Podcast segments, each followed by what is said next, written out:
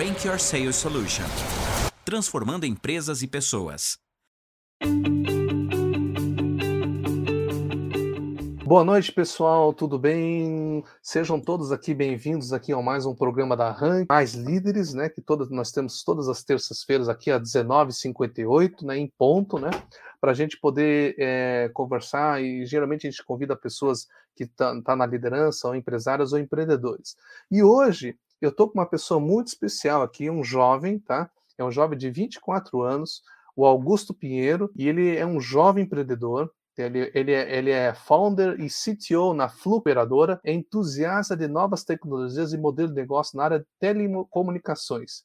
Então, eu, eu estava num evento é, é patrocinado por uma, uma, uma, uma, um ecossistema de inovação, né? E ele estava, ele depois contou a história. Eu falei, putz, esse cara eu preciso conversar com ele, né? Como é que é essa, essa, esse empreendedor novo aí, 24 anos aí, já, já, 24 anos agora, então imagine quando começou, né? Nossa, muito novo, muito novo. Né? Mas boa, obrigado, obrigado, Frank. É, enfim, muito bom falar aqui, estou bem feliz. É, vou contar rapidinho a minha história aí. Se achar que eu estou falando demais, me pausa, Não, porque. Enfim, fica à vontade, fica à vontade. Eu amo muito tudo isso que a gente faz, então talvez eu fique muito animado falando, tá? Então, boa. Como eu comecei? Vou começar lá do começo, né? Como o Augusto começou. Eu nasci, nasci em Diadema, né? Então, meu pai veio muito novo para cá. Sou, meu pai veio do Nordeste muito novo para cá, então com 17 anos meu pai veio para São Paulo.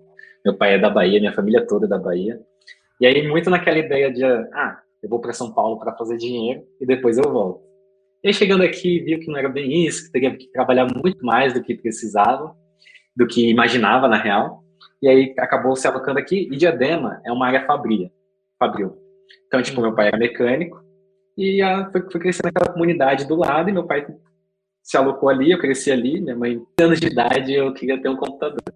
E aí eu comecei a ver meu pai. Com 12, com 12 anos? Com 12 anos. 12 anos de idade, olha só. É, passava na televisão, passava na televisão, eu via, poxa, você tá passando na televisão, é um negócio muito bom, eu preciso ter um negócio desse, eu não fazia ideia porque que servia aquilo. Pra mim era só pra jogar um joguinho do show do milhão, sabe, que tinha no Silvio Santos. show do pra, mim era, pra mim era aquilo que servia o computador, eu amava aquilo. E eu comecei a pedir meu pai, pai, preciso de um computador e tal. Aí um dia meu pai falou que, enfim, custava muito dinheiro. O computador é caro até hoje, se você para para olhar, né? Não é tão acessível para a galera ainda. Mas naquela época era muito menos, muito menos, assim. Aí meu pai falou que eu não ia ter um notebook, eu entendi. Só que aí, em Diadema, as empresas jogavam muitas coisas fora no lixo.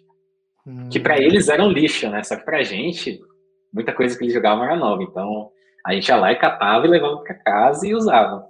Eu um dia indo pra escola, ainda com 12 anos de idade, eu vi umas peças jogadas no lixo de um computador, uma sucata. Falei, é isso. E aí, enfim, eu agradeço que isso aconteceu quando eu era novo, que eu tinha ali meus 12 anos de idade, porque eu sou muito tímido. Então, se acontecesse hoje, com certeza teria muita vergonha de ir lá e pegar, mas eu era criança, não sabia direito o que eu estava fazendo. Peguei, peguei aquele monte de sucata, levei para casa, falei meu pai, pai, tá aqui, é isso, me ajuda a montar isso. Acho que meu pai também não fazia ideia do que era aquilo, mas meu pai era mecânico, então ele sabia encaixar fio, né? Sabia encaixar as peças, me ajudou a montar. E aí eu tive meu primeiro computador. Quer dizer, você está dizendo que o primeiro computador você, você achou ali? Eu tenho até hoje. Sim, eu tenho até hoje. Eu tenho você até hoje. até hoje, é computador que vai dar para a história, hein? Até hoje. Uhum. E aí, e aí quando, quando isso ligou e eu vi aquela tela branca, que hoje é amarela já, né? Aquela tela amarela ligando eu falei, caramba, tipo, o Augusto mudou, assim, o Augusto não saía mais pra rua, o Augusto ia pra escola, pensando no computador, pensando na hora de voltar pra casa pra ficar mexendo no Paint. Era isso que eu fazia. Eu fiquei hum. muito apaixonado, eu sou muito apaixonado até hoje. É minha paixão, assim, eu não, tra... eu não, não vejo como um trabalho programar, sabe? É muito mais que isso mim. Uhum, uhum, uhum. Meu pai, vendo que eu fiquei muito apaixonado com isso, deve ter ido na banca e perguntou pro cara, me dá umas revistinhas de computador. E aí eu acho que o, o cara só dava as revistinhas que tinham lá e era revista de programação. Enfim, meu pai não sabe o que é isso. Assim, eu tento explicar até hoje, mas meu pai não sabe direito o que eu faço até hoje. Mas na minha cabeça era assim, se meu pai gastou, tipo, 10 reais numa revista, eu tenho que aprender isso. Eu não sabia para quê, eu estava aprendendo aquilo. Para mim, eu só estava uhum. aprendendo um negócio novo. E aí, meu pai me dava uma revista por mês, eu sentava e falava, vou aprender tudo isso. Eu não levantava do computador enquanto eu não aprendesse a criar 100 modelos de website, JavaScript, isso, várias, isso com, isso várias com, linguagens. Isso com 12, 13 anos? 13, 13. 13 anos. 13, 13. Olha só.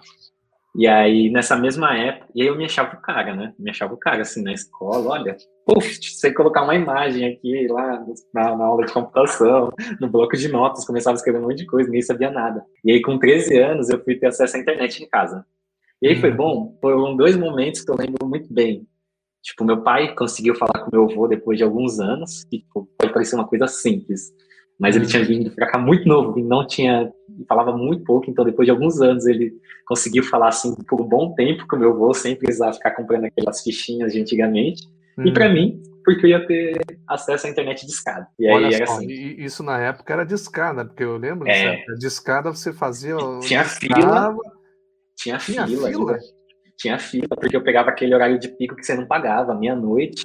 Ah, você, é você... verdade, é. Você tem razão. Naquela época era isso, é. isso é, era verdade. É, você tinha que depois da meia-noite era, era um, pulso, um, um pulso, pulso né? só. É isso até 5 da um manhã, pulso. até 5 da manhã você pagava um pulso só. Você passava, é verdade. você vê como o mundo mudou agora, né? Hoje você pega um celular, você faz 3G, 4G. E é muito mais rápido, E é muito mais rápido, é verdade, é isso mesmo. Eu fui ter acesso à internet, né, nessa época, e acessei o Google. E aí, nesse momento que eu acessei o Google, eu vi que eu não sabia nada. Eu pesquisei chaves, e aí me retornou tudo da internet de chaves, eu não entendia como aquilo funcionava. E aí eu fiquei agoniado, porque eu sempre quis saber como as coisas funcionam. Sempre gostei muito de saber como as coisas funcionavam, qualquer coisa. Uhum. Sempre fui muito curioso. E quando eu acessei o Google e eu não entendi como aquilo funcionou, meio que eu, caramba, como assim? Eu não sei o que é isso. Eu comecei a pesquisar, comecei a pesquisar. Uhum. E aí, numa dessas revistas, tinha um jogo chamado Rabu, que é um jogo assim, ah, é um hotel que a gente jogava com os nossos amigos, a gente tinha o nosso, tipo The Sims, a gente tinha os nossos bonequinhos, a gente ia caminhando e etc. E eu achava aquilo muito legal, porque a gente, não importava se eu estava em Diadema, se você estava lá no outro lugar, no outro lado do Brasil, não importava. Dentro do hotel a gente era igual, a gente conversava, enfim. Hum. Eu achava muito doido como a gente, como aquilo conseguia conectar as pessoas de algum jeito. Eu falei, hum. eu quero criar um negócio como esse. E eu, eu joguei minhas respostas, como criar um jogo igual o Rabu. Uhum. Era um negócio assim. Nem sabia o que eu tava fazendo, pra ser bem sério. E aí um, um, rapaz me respondeu: vai estudar PHP, MySQL. São várias, várias linguagens de programação. Várias linguagens de computador. Uhum, uhum, isso. Uhum. E aí eu, de novo, não sabia o que era isso, mas eu anotei. E aí o que eu fazia? Eu entrava meia-noite, às vezes eu copiava toda a documentação no caderno, às vezes eu baixava a página no meu computador e ficava copiando no caderno, e eu ia para a escola e ficava lendo aquilo. Eu decorei, eu decorei. Eu ia decorando as linguagens. As, as minhas primeiras linguagens de programação foi meio que decorando. eu, decorava, né? eu decorava, eu ficava fazendo repetição na caneta mesmo. PHP eu sei de cabeça até hoje. Eu nem sabia o que eu estava fazendo, para ser bem sincero. Era ali a minha curiosidade de criança.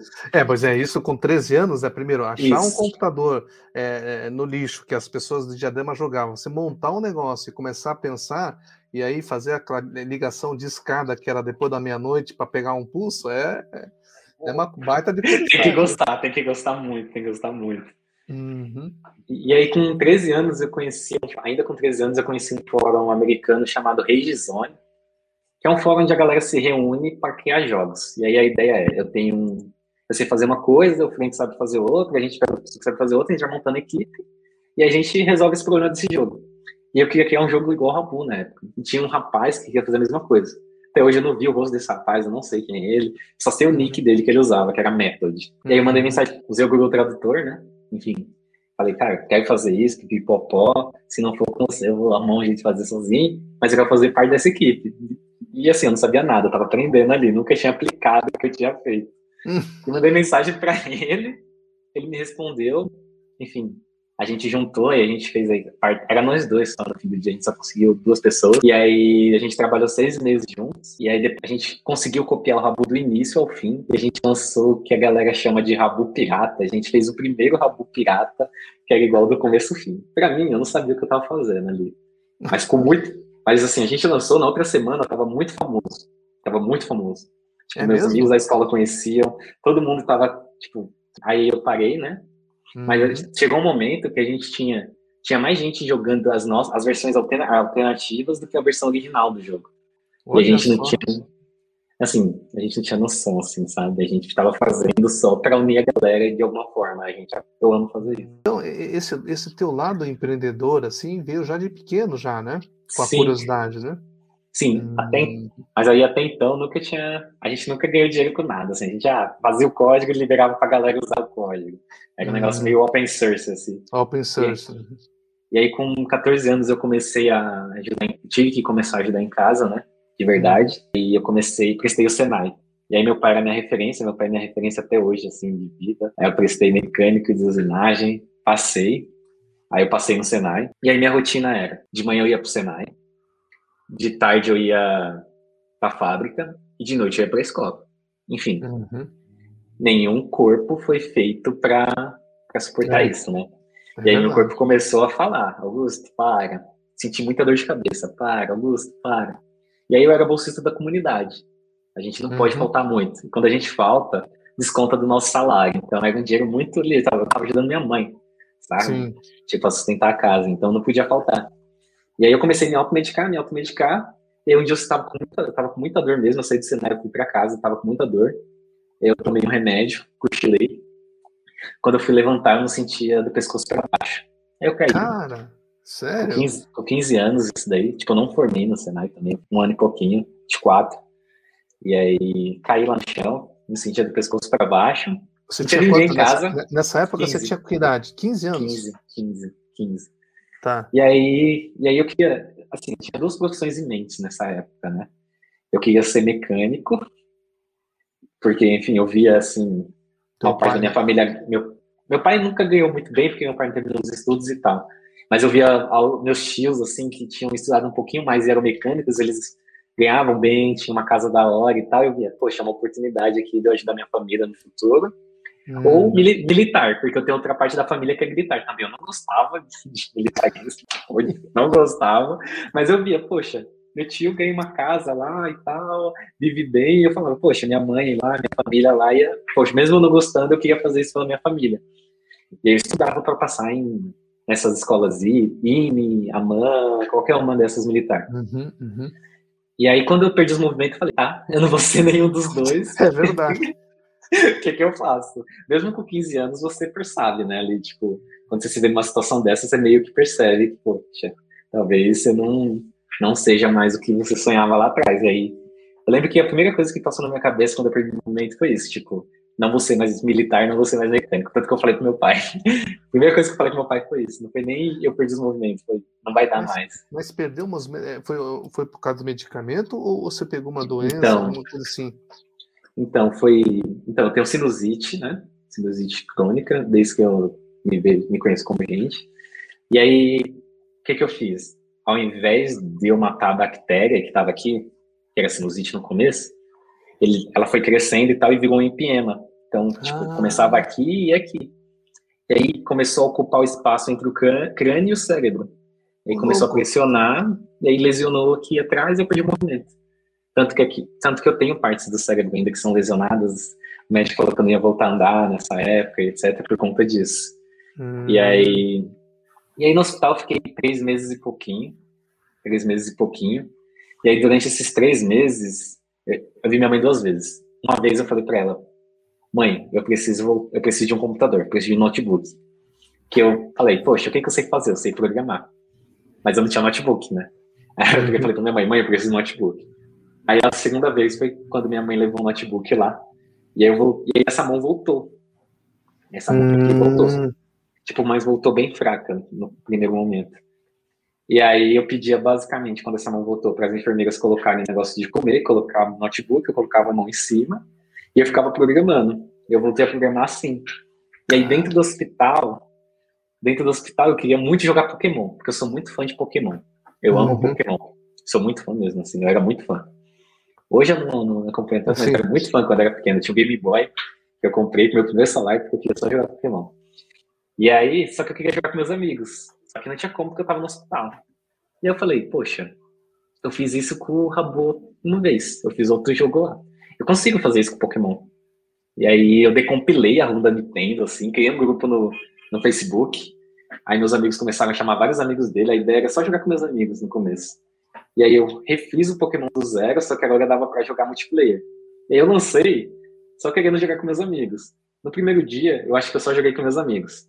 No segundo dia, tinha outras outras pessoas que eu não conhecia. Assim. Hum. No terceiro dia, meu computador já não aguentava a galera. E aí, recebi... aí ficou, ficou assim, eu consegui um mês, caía, voltava, um mês, caía e voltava. Tinha muita gente, assim, tinha, chegou a ter mais de 500 pessoas. Nosso grupo é muito grande no Facebook. Nosso grupo é, assim, simultâneo, né? Mas tinha alternando. Sim, é porque sim, não aguentava sim. mais que isso. Não aguentava. Meu computador não aguentava mais que isso. E aí eu recebi um, uma cartinha e-mail da Nintendo pedindo para eu tirar do ar. Eu fiquei muito feliz. Eles falando que agradeciam minha contribuição, mas que. E aí eu tirei do ar. Fiquei muito mais feliz por ter, por ter sido notado pela Nintendo, para ser realista, porque não fiquei triste. E eu recebi alta. E aí, no meu processo de alta, até voltar a andar, foram dois anos. Então, até, até os 18 anos. 18, 18. 18. Hum. E aí eu fazia fisioterapia todos os dias. E aí nisso, tipo, minha família começou a pagar, porque não tinha como esperar o, o, o governo ter uma sim, vaga sim, no, no, governo, porque demora muito. E aí tinha muita gente na minha frente, né? era fila. E aí minha família pagou. E aí eu comecei a ver minha família meio que em situações assim que, poxa, eu tenho dois irmãos, a gente tinha acabado de mudar, tipo, sim, eu tinha um irmão, né? Tinha dois irmãos. Tinha, e a gente acabou de mudar, assim, para outro bairro, São Bernardo, que é do lado. E a gente tinha financiado apartamento. Então eu via lá cartinha de despejo chegando, etc. Eu, eu ficava incomodado com isso, minha família se endividando por minha causa, minha prima tendo que vender carro, querendo vender carro, eu não. E tipo, e o médico falando que eu não ia voltar a andar, né? Então comecei a ficar, poxa, será que compensa esperar tanto tempo e tal? E aí, antes disso, tipo, com um ano e pouquinho, eu falei pro meu médico, eu vou voltar a trabalhar. E aí, meu médico falou, não, tal. Aí eu falei, eu vou voltar a ser mecânico, que é isso que eu sei fazer. E eu voltei a ser mecânico de usinagem. Entrei, no, entrei numa fábrica chamada ZF, que faz uhum. embreagem de carro e etc. Sim, e aí lá, lá tinha um campeonato de empreendedorismo. E aí eu não sabia ideia do que era não fazia ideia do que era isso. Para mim era fazer um site e colocar no ar. Isso era empreender para mim. Para mim o Facebook era um site que alguém fez, estava no ar, e não tinha ninguém por trás, tinha uma pessoa, tinha o Marcos Zuckerberg por trás. Pra mim era só aquilo. Eu não sabia que era uma empresa gigante, eu fui descobrir muito tempo depois como funcionava. E quando eu me inscrevi no campeonato de empreendedorismo, pra ser sincero, era mais uma chance de, poxa, eu vou apresentar para o presidente da empresa e eu tenho uma oportunidade de sair do chão de fábrica e ir pro escritório do que. Sim, sim. Eu queria tocar aquele negócio. Tipo, a, o que passou na minha cabeça, sendo bem sincero, a primeira vez foi isso. é uma chance de eu sair do chão de fábrica porque eu não aguentava. Tipo, era muito hum. difícil para mim fazer força. E aí eu me inscrevi, eu não sabia nada do, do edital lá, que fazer projeção financeira, modelo de negócio, etc. Mas enfim, comecei a sentar do lado da galera que trabalhava com isso, então, Frank, me ensina a fazer um modelo de negócio aqui. E eu não levantava enquanto não me ensinasse, eu ficava do lado lá, ficava do lado, ouvindo, ouvindo e aprendendo e anotando. Eu descobri que, enfim, foi aí que eu descobri, poxa, com 18 anos eu tinha lido pouquíssimos livros e tal, e comecei a correr atrás do prejuízo, sabe? Uhum. E, e aí depois de um mês, tinha um mês só, depois de um mês fazendo isso, eu terminei, aí nasceu o Gega Lojas, que foi minha primeira startup, assim, que era basicamente um X para e-commerce, que basicamente era, em cinco minutos você consegue pôr sua loja no ar sem precisar programar, pagando uma mensalidade, ao invés de pagar um desenvolvedor e etc. Não, tinha tudo pronto, lá em cinco minutos era isso que eu entregava. E a gente lançou, eu dei o pitch, eu não sabia que era pitch, para mim era uma apresentação, eu chamava de apresentação. E depois que eu terminei a apresentação, o presidente da empresa chegou para mim e falou: Augusto, você não é mecânico, vai fazer isso. E aí foi a primeira vez na vida que, tipo, depois, olha, você pega dos 12 aos 18, eu não sabia que tudo aquilo que eu fazia era, era um trabalho, era uma profissão. Tipo, mim, eu, nunca tinha, eu não tinha referência externa. Esse cara falou: sai daqui, vai tocar isso, se der errado, você volta. E aí eu saí, toquei esse negócio por um ano e pouquinho. E aí uma competição boba de quem ficava com mais seguidor no Instagram. E aí eu falei, poxa, eu vou fazer um robô que automatiza minhas ações no Instagram. Que curte, comenta foto e etc. Faz tudo sozinho. Meu Instagram ficava 24 horas fazendo coisa. Porque eu percebi que se eu seguisse uma pessoa, ela me seguia de volta. Se eu curtisse a foto de uma pessoa, ela ia visitar meu perfil. Se ela gostasse do, do meu conteúdo, ela ia me seguir. Eu falei, vou fazer um robô que faz isso. Eu que eu criei esse robô. Numa dessas fotos que esse robô curtiu, ele curtiu uma foto que tava os outros fundadores da Fluke numa competição de física. Hum. E aí, e aí o Marcos, ele visitou meu perfil e viu lá. 36 mil seguidores, desenvolvedor, pipipipopopó. Ele falou, esse cara é bom. E aí ele não sabia que era um robô. Ele me mandou mensagem, e aí, tipo, eu tinha, já tinha visto a foto deles, já tava indo mandar mensagem também. E a gente virou muito amigo. Ele sempre quis empreender. Aí ele tinha uma ideia de um negócio. Primeiro ele pediu para ser mentor. Aí eu falei, cara, olha, não faz sentido essa ideia que você tem, que era tipo um alarme de pão, para avisar quando o pão ficava pronto. Mas eu tenho esse robô aqui que eu quero transformar em plataforma. Só que, tipo, eu não gosto de ser o cara comercial. Eu não gosto. Então, me ajuda sendo esse cara. E aí a gente virou sócio, a gente sabia que era um negócio de oportunidade, a gente vendia para agência e etc. Nasceu Instamídia assim. A Instamídia, a Instamídia se assinava lá, tudo sozinho, colocava seus concorrentes e a gente, o robô começava a fazer tudo sozinho para você. Enfim, a gente teve bastante cliente, é, bastante cliente, até o, até o Facebook começar a boicotar a gente tecnicamente. Uhum. Teve aquela e, época, né, que começou a cortar, né, sim, os robôzinhos. Sim, é, e a gente era o único brasileiro, assim, na época. Então, a, os outros brasileiros usavam a gente com outra marca só. A gente vendia white label. Então, a gente... white a label? Gente, é, a gente era white label no fim do dia. Então, a gente era o único brasileiro e tinha um monte de logo usando, um monte usando a nossa logo. E aí foi, a gente sabia que era uma grande oportunidade, a gente queria fazer algo grande para a vida toda. E aí foi quando nasceu, a gente criou um grupo no, no WhatsApp e aí, a gente jogava várias ideias, e essas ideias morriam no outro dia. Porque, tipo, a gente. Ah, vamos. Nada era muito grande, assim, que a gente se visse fazendo pelos 10, 15, 20 anos das, nossa, das nossas vidas. Uhum. E aí, um dia, o Marcos veio me mandou mensagem assim, falando: a gente vai empreender em telecom. Aí eu falei: tá bom, eu não sabia como, nem, nem, como, nem como a gente ia fazer aquilo, nem quando, mas eu falei: pô, se tem um desafio grande é telecom, porque, poxa, é um serviço único é um serviço essencial. E mais que essencial, né? Tipo, as pessoas precisam disso para viver de alguma forma hoje em dia. Tipo, é, você precisa estar conectado. Só que todo mundo odeia. Tipo, você pensa comigo, uma empresa que oferece um produto essencial que as pessoas amam, tipo, essa empresa, essa empresa seria, tipo, é o sonho de qualquer um, né? Então, é um desafio muito grande pra gente, um mercado que, poxa, os brasileiros são reféns, a gente falou, beleza, a gente não sabe como fazer isso, mas vamos entrar.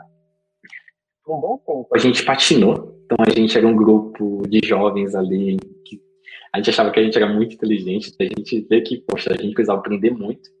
E aí a gente foi pro mercado, foi quando eu entrei na Distrito. Foi quando eu entrei na uhum. Distrito, aí eu trabalhei lá, e aí eu tinha que aprender a gerenciar pessoas, eu entrei como, tech, como desenvolvedor, fui para Tech Lead, e aí eu virei CTO de lá e saí vim para cá full time. E aí, também para ajudar nisso de aprendizado, a gente começou a participar de muito campeonato de empreendedorismo. Empre... Campeonato de empreendedorismo, olha só. Isso. Porque a gente pensou, poxa, se a gente continuar batendo nas portas das operadoras, igual a gente faz, só vai provar para elas que a gente não sabe nada do que a gente está falando. De fato, a gente não sabia nada. Então a gente falou, qual o jeito mais fácil da gente ser sabatinado sem uhum. compromisso nenhum? Eram essas competições.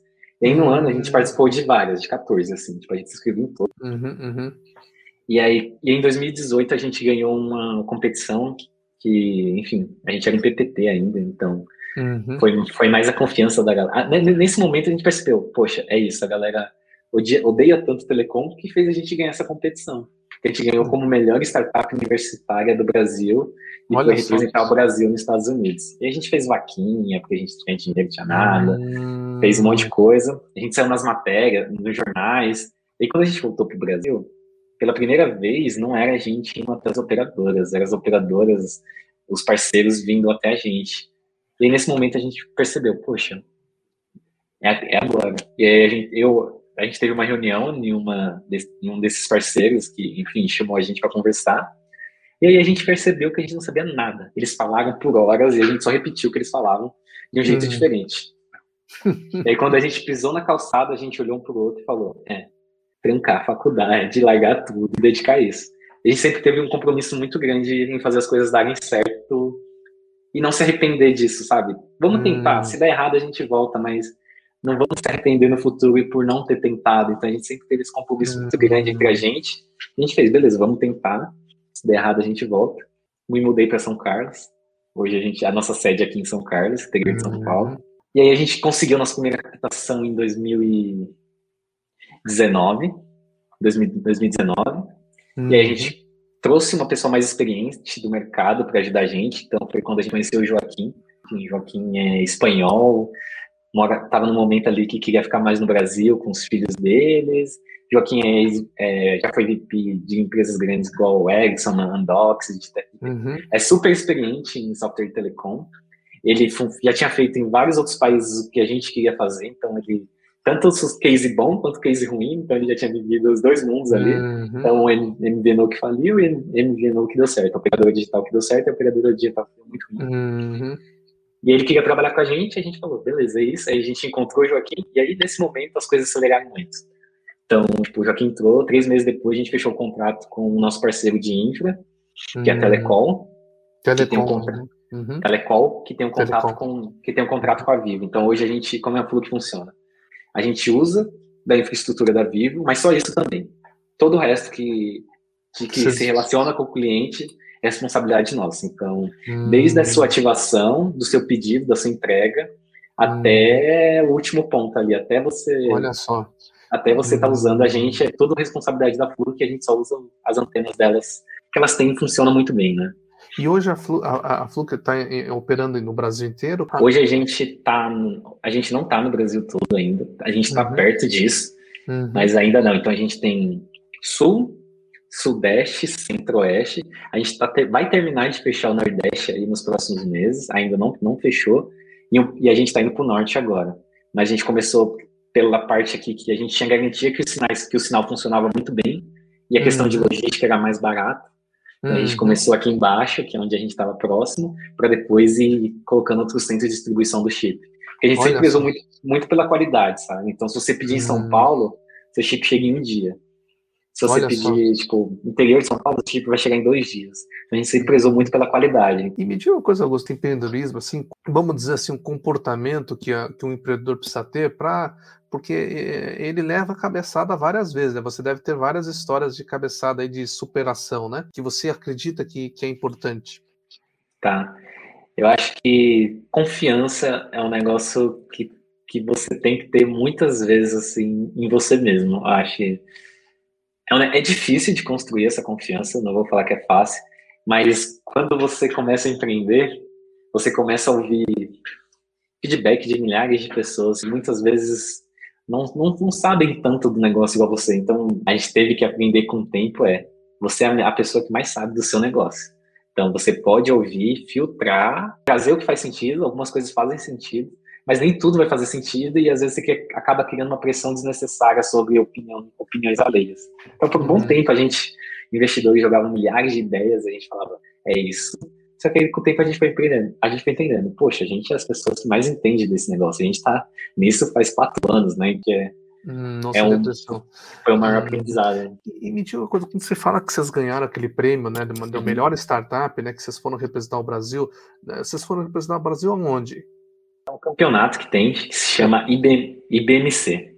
Uhum. É um campeonato mundial que eles escolhem 40 e pouquinhas startups criadas por estudantes de diversos países, e aí a gente vai disputar país contra, contra, contra país lá. Então tinha uma startup brasileira, tinha uma dos Estados Unidos, tinha uma de cada país, tinha, acho que dos Estados Unidos tinha mais, mas tinha uma de cada país, fora dos Olha Estados só. Unidos, e a gente hum. disputava entre a gente. E a ideia era qual modelo de negócio é melhor, não era nem qual é mais viável produto, ali. Né? É, a gente tinha que a, a gente apresentava literalmente aquele canvas, aquele canvas classicão, sabe?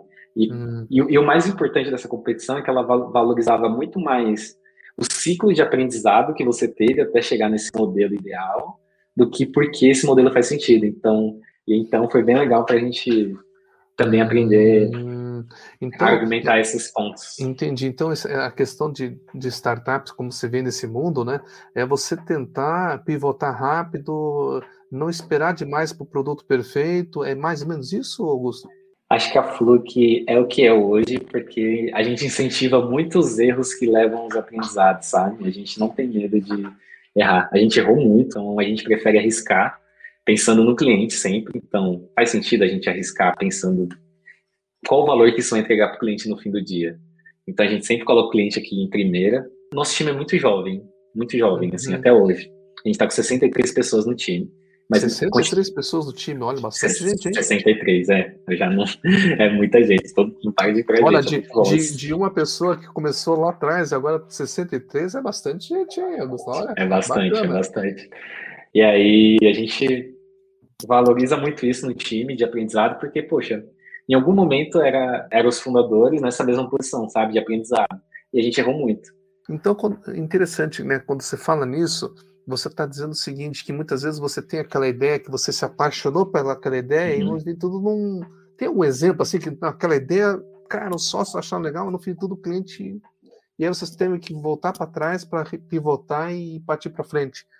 A gente teve decisões técnicas. Hum... Por exemplo, no começo, eu era o único técnico, assim, founder técnico. E eu, aí a gente tinha outro desenvolvedor, que era o Breno, era, éramos nós dois lá pensando tudo. E aí o time foi crescendo. Aí há três meses atrás a gente jogou tudo fora que a gente tinha feito, tudo, tudo. E eu sentei com a galera e falei, galera, vamos fazer isso do zero de novo, só que agora todo mundo junto. E aí que agora o time é maior, né? São 20 e, pouquinhas, 20 e poucas pessoas de tech. Falei, galera, vamos fazer isso junto. E aí eu tive que abrir mão de tudo ali que eu achava que era bom, ótimo, mas hoje eu olho assim, eu vejo que faz muito mais sentido para o time, sabe? Faz muito mais sentido. E para o cliente também, porque hoje nosso aplicativo, nossa, é bem melhor do que era quando eu pensei sozinho ali. Sabe? Olha só que interessante. E como é que foi para você é, é, largar, por, por, exemplo, largar o que você criou? Não dá aquele sentimento. Como é que foi para você esse sentimento de, putz, né? É, é, é difícil no começo, porque acho que nosso cérebro está acostumado com isso, né? Tipo, quem programa assim, igual eu, a gente espera recompensa imediata. Olha você vai lá, programa, você testou, rodou, seu cérebro, poxa, é isso, você fica feliz na hora, ele rodou. E aí, tipo, quando você abre mão disso e fala, galera, vamos fazer junto, é muito mais pensando na recompensa que vai dar daqui, tipo, cinco anos ou três anos do que uma recompensa imediata ali. Então, acho que dói, o que leva mais tempo, o que mais, às vezes, Hum. Que eu demorei para entender que é, poxa, meu trabalho agora é um trabalho contínuo e que a minha recompensa vem ver a galera atingindo os, objet os objetivos dela do que eu abrindo, hum, enviando um código, e testando e funcionando. Então, ó, essa mudança de escopo que mudou, sabe? Essa mudou. que levou mais tempo. Ó, tem um comentário aqui do, do, do, do Fabrício aqui, ó. Grande história, motivadora, legal, olha só. E ele também foi no Senai, fez o Senai na época. Boa! É, isso aí. Mas olha que interessante. E, e, o que, que você preza agora que você evoluiu, tem a empresa, tem um time, né? O que, que são, quais são os valores que você acredita que é importante para manter o time aceso naquela parte de inovação e na parte também da, de trabalho de time, né? Você sim, na sim. prática, na tua experiência prática, como é, o que, que, tipo de valor que você acredita que é importante e o que, que você acredita que não é legal? Porque tem as duas coisas, né? Transparência, que desde o início a gente é muito transparente e isso fez com que a gente criasse uma cultura muito boa dentro da empresa, porque a galera confia muito na gente. Então a galera conta tudo assim pra gente. A gente é muito amigo de todo mundo, assim, todo mundo é muito amigo. Então, qualquer pessoa, às vezes, pessoa que você não viu nenhuma vez, e aí você vai em alguma coisa, tem, a maioria eu não conhecia, tá? eu conheci essa semana, né?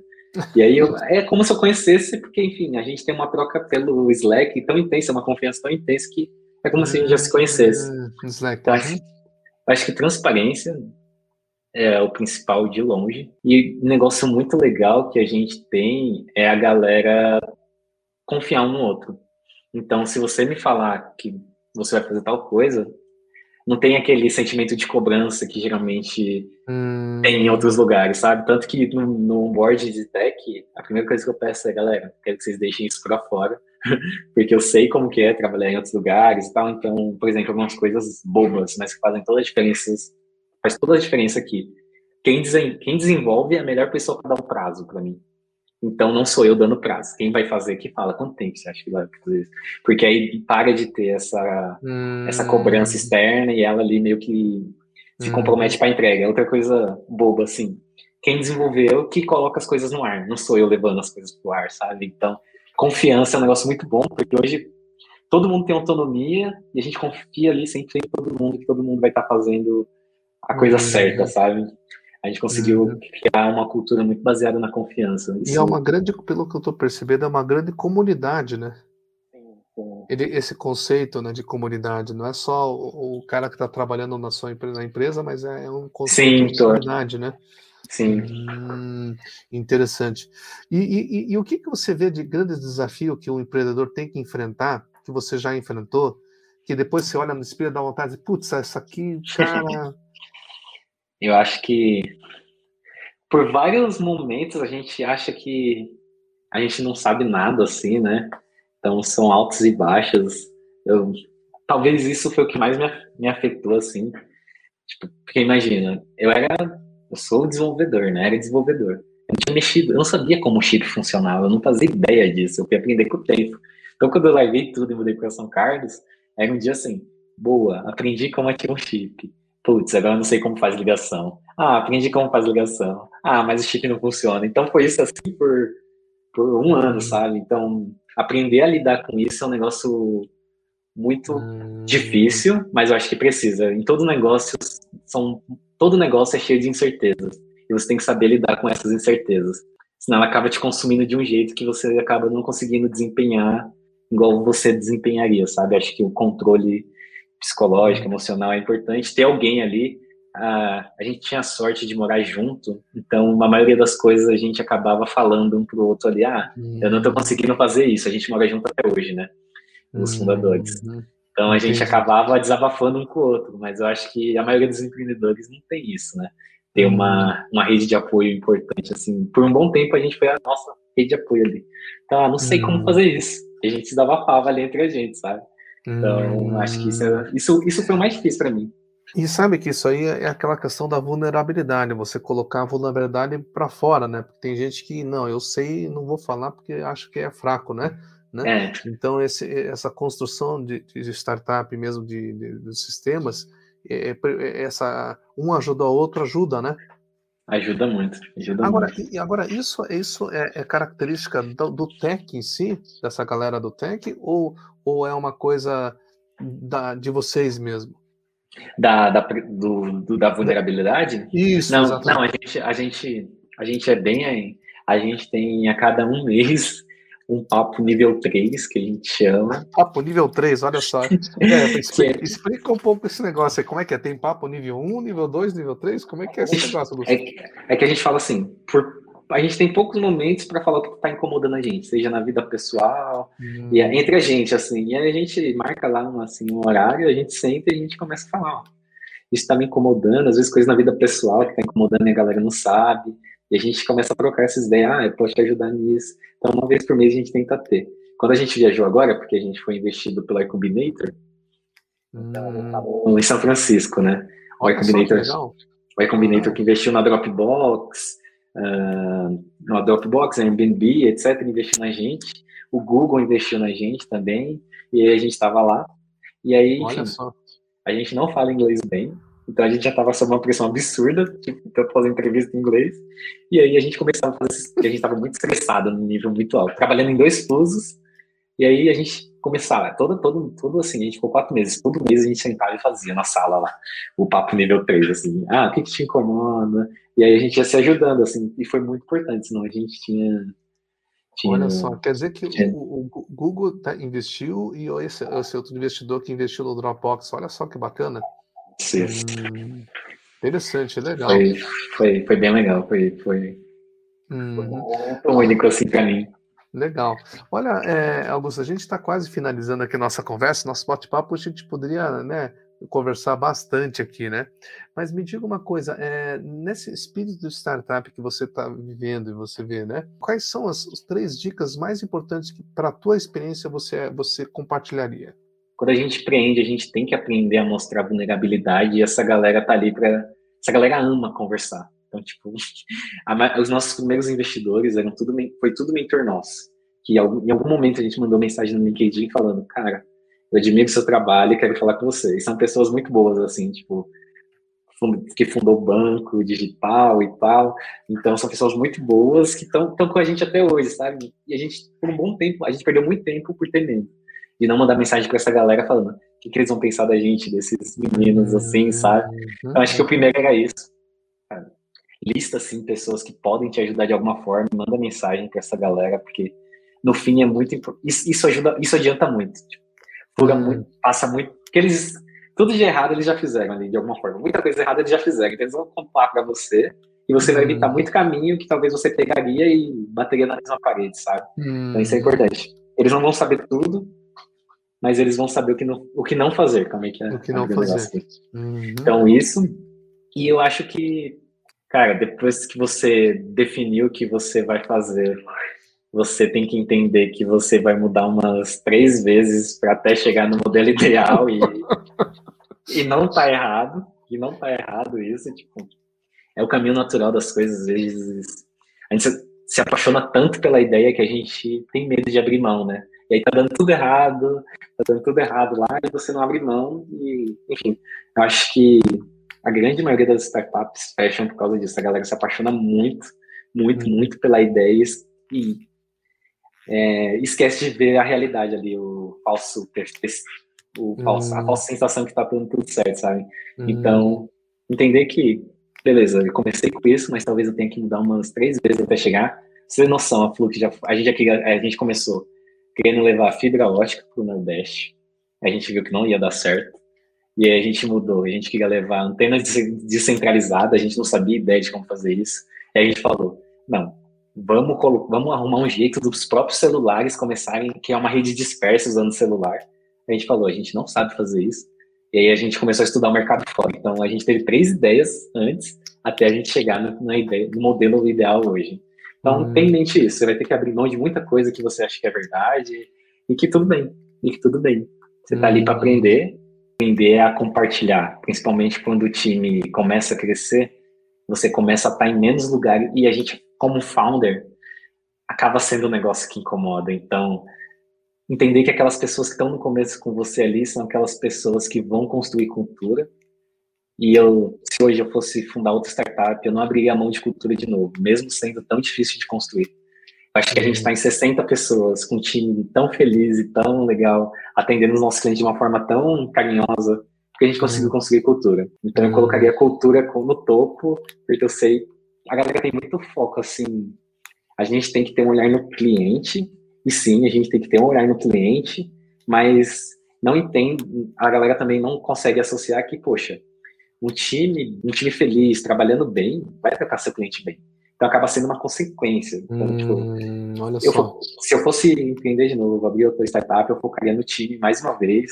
E se não fosse esse, o time que a gente tem, provavelmente eu não estaria aqui, a gente olha não tinha só. passado no IC, a gente não tinha feito nada, a gente não, tem, a gente não tinha nem lançado. Porque, enfim, tecnicamente falando, era muito difícil. Então a gente hum. foi um time que fez tudo junto. Então, Legal. acho que Olha em ordem de prioridade, eu colocaria cultura em começo. Cultura no começo. Olha só que é. interessante. Isso é uma, uma visão muito estratégica, né, Augusto? Olha que bacana. E me diga uma coisa, uma curiosidade aqui, porque nós somos de gerações diferentes, né? Tá? Como é que ele dá? Como é que ele? Você tem gente de assim, a média de, de idade é mais baixa, né? né? Mas é como é que você tem alguma pessoa já mais sênior? Como é que é isso aí? Como é que essa, como é que essa, essa, essa, esse surfar de, de, de, de tá muito mais na cabeça da pessoa ou realmente tem, tem comportamentos que realmente o jovem tem esse tipo, já nasceu já direto, né? né? É bom, a gente tem galera mais sênior no nosso time hoje, e é muito bom, porque muitas coisas que a gente erraria umas 10 vezes, a gente senta do lado da galera e fala, ó, oh, tenta isso. Então a gente une a experiência, a energia e faz tudo junto. Então, a gente, tá, a gente passou por um momento de deixar o time um pouquinho mais sênior, então a gente trouxe gente de, de outras empresas e tal, que passaram pelo que a gente está passando e vai passar. E é muito legal, porque às vezes eu chego com uma ideia, converso, saio com uma ideia totalmente diferente e falo, vou fazer. E a gente pega e faz junto, sabe? Então, hum. é muito legal. Poupa a gente de ter um gasto mental e de, enfim, hum. acabar perdendo muito tempo para tomar decisões simples. Entendi. Então, a idade acaba sendo muito mais assim, ah, legal, tá ganhando muita experiência e a gente tem a energia aqui da galera jovem que uhum. se junta ali e no fim do dia faz um negócio legal. Poxa, que legal. Para a gente finalizar com chave de ouro, uma mensagem que você gostaria de deixar para quem vai assistir, porque isso aqui vai ser gravado, vai ter o um podcast também, né? Que você gostaria de dar? Eu acho que quando você olha para mim, para o time da Flu, que provavelmente a gente nunca foi o time mais óbvio para estar tá fazendo o que a gente está fazendo. Eu acho que várias pessoas esperam ali o cenário ideal para fazer várias coisas, sabe? Mas se você olha para nossa história, nunca teve um cenário ideal. A gente foi tentando, tentando, e um momento a gente acertou, deu certo. Então, eu acho que eu queria deixar isso, velho. A maioria das pessoas vão esperar um momento ideal, mas que esse momento ideal não existe. A gente nunca foi o time mais óbvio para fazer o que a gente está fazendo, e de alguma forma a gente conseguiu fazer. E se a gente conseguiu, acredito que qualquer outra pessoa também consegue fazer o que, o que sonha. Só tentar. Talvez vai levar várias porradas igual a gente, vai levar com certeza, mas é só não desistir, enfim. Legal. Se quiser, manda mensagem para mim no LinkedIn, se de alguma forma eu puder ajudar também. Legal. É só buscar você do Augusto Pinheiro no LinkedIn, encontra você fácil? Isso, isso. Ah, legal, legal. Olha, pessoal, ah, obrigado mais uma vez aqui, né, Augusto, de, de participar aqui da, da nosso bate-papo. Foi um bate-papo assim, parece que a gente já, já conhece mais tempo, né? Só, como eu falei, então... faltou, só, faltou só a cervejinha, né?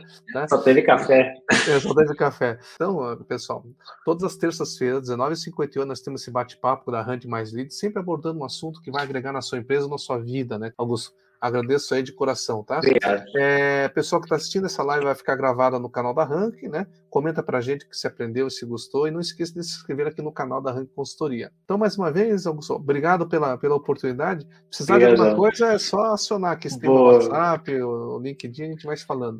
Tá bom? Boa, boa. Frisado também, estou à disposição. Tá legal. Deixa por aqui. Valeu.